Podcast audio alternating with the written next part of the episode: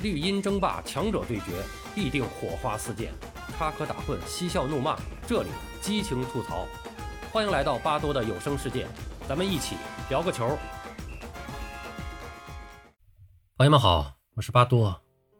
最近啊，时隔多年，中国足坛假赌黑再次成为了足球的热词。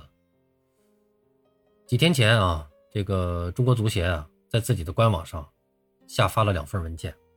其中一份是中国足球协会关于进一步加强各类足球赛事赛风赛季工作的通知，另一份名为中国足球协会关于进一步加强裁判管理工作的通知。看起来啊，这是例行公事的两份常规通知，但是在这两份文件的内容里，不约而同的出现了一个让中国足球上下都很敏感的字眼严厉打击假赌黑行为，严禁参与赌球、操纵比赛等违法活动。对参与者和知情不报者，中国足协将严肃处理，绝不姑息。文件下发以后，中国足协把话就说得更明白了。在八月十九号，中超、中甲、中乙联赛各俱乐部负责人举行内容有关维护赛风赛季、打击足坛丑恶现象的专题工作会上。中国足协主要领导透露，协会已经接到有关部分俱乐部参与赌球的举报，为此也成立了专门的工作小组。中国足协将与公安部门携手展开调查，共同打击足坛赌球违法犯罪活动。根据相关媒体的报道，中国足协所提到的赌球现象，还不是指前一段时间在网上沸沸扬扬的这个广东省运会。男足 U 十五组决赛的事件，毕竟省运会的足球比赛并不在中国足协的管辖之下，而是有一份实名举报材料，指控三家中甲俱乐部涉嫌赌球。举报材料有文字和录音为证。万幸的是啊，目前暂时啊还没有涉及到中超俱乐部。实际上，早在去年三月，当中国足协主席陈戌源。接受央视新闻一加一栏目采访时，被主持人问到职业联赛中裁判到底存不存在问题，存在什么问题时，陈戌源在提到水平不够、习惯不好之后，还说了一句：“不能说完全没有过去打击过的假赌黑。”那时的中国足球还没有沉沦到现在的这个地步啊！毕竟那个时候国足上下正在备战十二强赛。然而一年多之后，在输给越南之后的中国足球，现在恐怕是跌到了又一个谷底。即便如此，赛会制、欠薪丑闻遍地，时不时还有俱乐部解散的这个中超联赛，依然在很多人的注视之中。想在这种比赛里边搞猫腻儿，这显然难度就比较大了。但是在大家关注度不够的地方，你比如中甲、中乙、中冠联赛。还有省运会这样的平台，滋生假赌黑的环境，的确是依然存在。就像这次被媒体提到的三家中甲俱乐部一样，一个不正常的足球环境是滋生假赌黑的温床。两千年以后，中国足球之所以陷入假赌黑的漩涡，大量的球员、裁判、俱乐部工作人员，甚至足协的官员，都沾染犯罪的底色，本质上源于资本的大量投入。让大家不愿意轻易的离开这张火热的牌桌。鱼沈之战事件，就是因为大家不愿意从当时的甲 A 联赛降级；假币五鼠事件，也是因为大家不愿意错过当年升级的机会；包括后来的输球进中超事件，也是因为大家都不愿意成为元年中超联赛的旁观者。至于后来层出不穷的卖冠军、买平衡，都是因为大家不想让此前的投入。白白的打水漂去了。然而，如今的中国足球已经成为了资本弃之如敝履的盐碱地。曾经威名赫赫的恒大集团早已经是自顾不暇了，曾经要和恒大掰手腕的苏宁集团更是果断跑路。曾经也想拼出一片天的富力集团、华夏幸福，他们留下的烂摊子还在那发酵呢。至于权健集团，连老板自己都已经吃上了好几年的牢饭了。然而，资本可以断尾求生，总有办法兜好自己的底。苏宁集团抛下国内的球队，国外的国际米兰依然是引援不断，恒大等地产公司陷入困境，但坚持下去，总会等到一个又一个的利好刺激。就像许老板还可以等他的电动车大卖。不过那些手中握有过去高薪合同的球员呢？那些已经长时间没有收到薪水的球员呢？今年七月，在北京电视台《足球一百分》节目中，主持人魏一东就透露了一个小小的，但应该是。普遍存在的内幕故事，来说这个国安有一个球员啊，就是因为房贷的问题，可能这房子要被收走。那在这种情况下，他怎么有心思打好比赛？一家老小都在房子里住着呢。全队在这个情况下，哎，大家用手里的钱啊凑了一下，帮他把房子保下来。这是全队在共度难关体现的精神。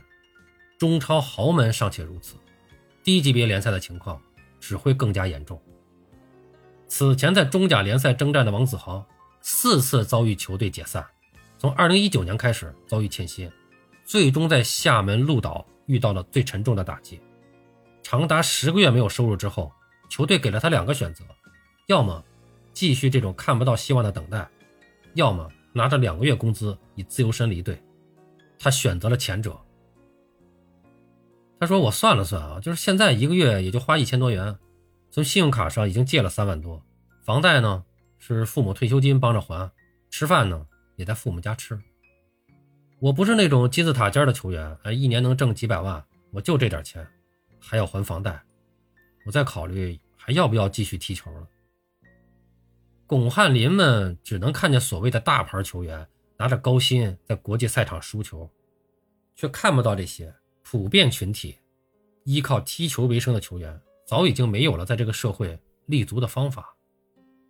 郜林还可以出售自己在广州的豪宅，以此来换取自己未来几年甚至十几年有一定质量的生活费。但更多的球员现在是四处借钱刷卡，勉强维持自己的生活，连老婆怀孕都没有钱把孩子生下来。所以和两千年前后资本制造的假赌黑不同，这次的假赌黑，球员要比过去更有意愿参与其中。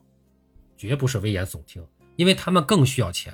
而对于那些在红线四处游走的人来说，现在收买球员比收买裁判等人来的更为简单了。裁判毕竟绝大多数体制内的，再怎么着他们都是有保障的。球员可不一样了，到了活不下去的情况，谁能保住自己不下水？毕竟球场上永远都有失误，仅仅通过比赛的画面。你很难分辨什么是正常失误，什么是不正常的失误。截至目前，中国足协还没有对假赌黑的举报材料有进一步的信息披露。但是如果其中涉及球员，大家千万不用感到奇怪或者愤怒。在空前的经济压力之下，恐怕没有多少人能抵挡住真金白银的腐蚀。像巩汉林们这样的看客，当然可以举着一个假签名足球在一旁说风凉话。比如说什么啊？谁让你们买那么贵的房子？啊？谁让你们之前不知道存钱？巴拉巴拉巴拉的。但这些言辞毫无意义，因为资本在离开的时候不会提前通知任何人。身处中国足球此前的金元时代，任谁都会以为这将是中国足球的新常态。没有多少人能想到，中国足球在未来会出现如此大规模的欠薪现象。郜林卖豪宅，韦世豪则需要想办法还别墅的贷款。其实前者并不一定比后者聪明多少，只是他更幸运，所处的时代更提前一些而已。再度伸出铁腕反赌扫黑，自然是无比正确的。但在将这些人绳之以法的同时，中国足球的管理者需要好好看一看当下球员如今的处境，一定要考虑考虑怎么解决他们生存困境的问题。啊，说的不是郜林，而是那些压根儿就说不上名字的普通球员。他们是现在球员的主体，不是个别现象。他们手中有过去有法律效力的合同，很多人还有得到支持的仲裁结果，但他们拿到钱了吗？中国足协在今年年初下发的通知里写的非常明白，过去的欠薪在七月三十一日之前要清偿百分之三十，球员们收到了吗？而且通知里还明确规定，各支球队今年不得新增欠薪，这得到严格执行了吗？当武汉长江在年初得到网开一面，在前不久再次被放过一马的时候，老板、俱乐部满意了，球员们的利益谁来保障？当大连人转会禁令被解除的时候，曾经效力球队的国内球员得到了和外援一样的对待了吗？这才是中国足球应该扪心自问的问题。我们今天在这聊这个话题，不是为了可能涉嫌假赌黑的球员找客观理由，毕竟假赌黑的危害性和反赌扫黑的正确性早就无需多言。更何况，如今已经沉沦的中国足球也经不起更沉重的打击了。我们只是希望中国足球的管理者明白一个道理：反赌扫黑并不是抓住所有的坏人就解决了，因为这不是我们惯用的一小撮理论的问题。如果不改善中国足球自己的大环境，曾经的好人，都有可能会变成坏人，这才是最可怕的。这才是最可怕的。正所谓逼良为娼。中国足球当下最需要改变什么？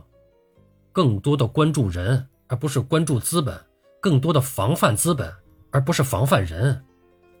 资本喊一句“我要退出”，曾经的仲裁结果和书面承诺都可以抛到九霄云外。